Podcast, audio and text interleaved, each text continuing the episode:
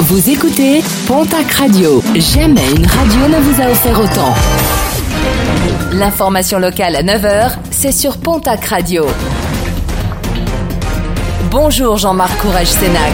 Très belle matinée, merci de votre fidélité. Opération exceptionnelle des secouristes spéléologues du S10 des Hautes-Pyrénées ce week-end alors qu'une personne s'était blessée en explorant le gouffre des Moustaillous sur la commune de Saint-Pé-de-Bigorre. L'homme était resté coincé dans une cavité. Plus de 12 heures ont été nécessaires pour extraire ce Vendéen de 48 ans.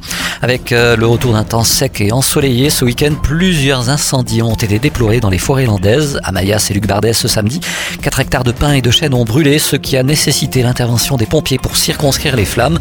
Une enquête a été ouverte pour déterminer l'origine exacte de ces feux. 150 personnes réunies samedi à Tarbes contre les idées d'extrême droite et cela quelques jours du second tour de l'élection présidentielle. Une manifestation organisée par un collectif national regroupant plusieurs centaines d'associations et de syndicats. Une autre manifestation sur le même thème est prévue à Pau ce jeudi 21 avril, une date qui coïncidera avec les 20 ans de la qualification de Jean-Marie Le Pen au second tour de la présidentielle. C'était en 2002 face à Jacques Chirac. Les résultats sportifs de ce week-end avec en rugby les compétitions européennes, qualification de Toulouse pour les quarts de finale de la Coupe d'Europe face à Ulster 23 à 30 en Challenge Cup, élimination en huitième de finale de Biarritz face aux Wasps 29 à 39.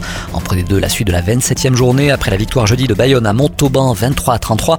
Mont-de-Marsan s'impose face à Béziers 34 à 13. Mont-de-Marsan et Bayonne respectivement premier et deuxième au championnat. Toujours en rugby, la nationale victoire in extremis du Stadeau face à Valence Roman 24 à 23. Défaite de Dax à Nice 19 à 14. Les Landais qui ramènent tout de même le bonus défensif. En basket, nationale masculine, une groupe B, défaite de l'Union Tarbleau de Pyrénées à Orchy 86 à 76.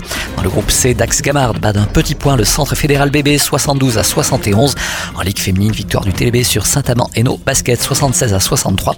Victoire de Basketland à Angers 89 à 74. En football, la Ligue 2, victoire du TFC 2 buts à 0 sur l'équipe de Quevilly. Défaite 4 buts à 1 du Pau FC qui recevait à l'occasion de cette 33e journée l'équipe d'Auxerre.